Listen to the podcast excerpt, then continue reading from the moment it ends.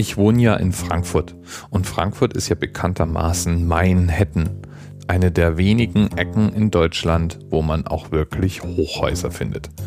Und in eben dieser Innenstadt mit seinen Hochhäusern war ich vor einigen Monaten mal mit meinen Jungs unterwegs und die Frage kam auf, ab welcher Höhe ein Hochhaus eigentlich aufhört, Hochhaus zu sein und zum Wolkenkratzer wird.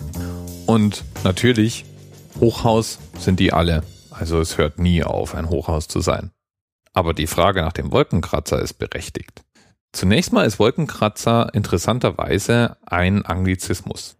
Die Amerikaner nennen ihre Hochhäuser schließlich Skyscraper und Wolkenkratzer ist nichts anderes als die Übersetzung davon. Der Begriff, der stammt übrigens aus der Seefahrt. Da wurde nämlich der höchste Masten eines Segelschiffs als Skyscraper bezeichnet.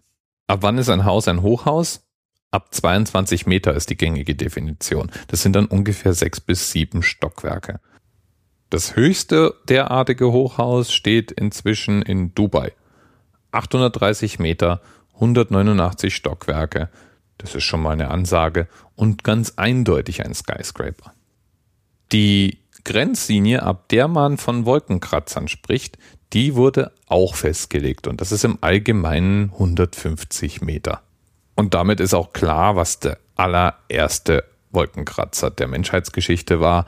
Das sind nämlich die ägyptischen Pyramiden. Die Pyramide von Gizeh, die immerhin 2500 vor Christus errichtet wurde, die hat immerhin eine Spitze, die ungefähr auf 146 Metern Höhe liegt. Und da sind wir jetzt einfach mal großzügig und sagen, das ist der erste Wolkenkratzer der Menschheit. Eine andere Frage, wenn man sich denn nun über diese Definitionen Gedanken macht, ist ja, was ist denn jetzt nun die Gebäudehöhe? Ist es die Höhe bis zur Spitze? Ist es die Höhe bis zum höchsten nutzbaren Stockwerk? Oder reden wir bis zur höchsten Gebäudespitze, nämlich zum Beispiel dem Gebäude plus einer Antenne oben? Früher gab es noch eine vierte Kategorie, nämlich Höhe bis zum Dach. Die wurde aber 2009 abgeschafft, weil man bei vielen neuen Gebäuden gar nicht mehr so genau sagen kann, wo eigentlich das Dach ist.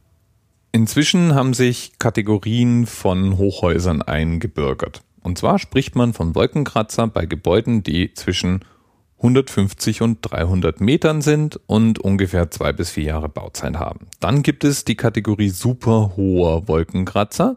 Das sind dann drei bis 500 Meter. Bauzeit liegt dann etwa bei drei bis fünf Jahren. Und dann gibt's noch den hyperhohen Wolkenkratzer. Das ist dann über 500 Meter. Ich warte ja jetzt mal auf den ersten Wolkenkratzer, der die Kilometergrenze durchbricht. Deutlich werden dann diese unterschiedlichen Messgrößen, wenn man sich in Frankfurt dann eben vor dem höchsten Gebäude, nämlich dem Main Tower hinstellt.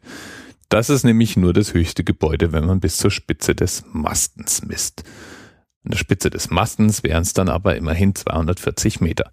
Aber wenn es nach Stockwerken geht, dann sind wir bei 200 Metern. Ist aber immer noch das vierthöchste Hochhaus in Deutschland teilt sich diesen Titel aber mit einem anderen Frankfurter Hochhaus, nämlich dem Tower 185. Platz 1 bis 15 stehen aber alle in Frankfurt.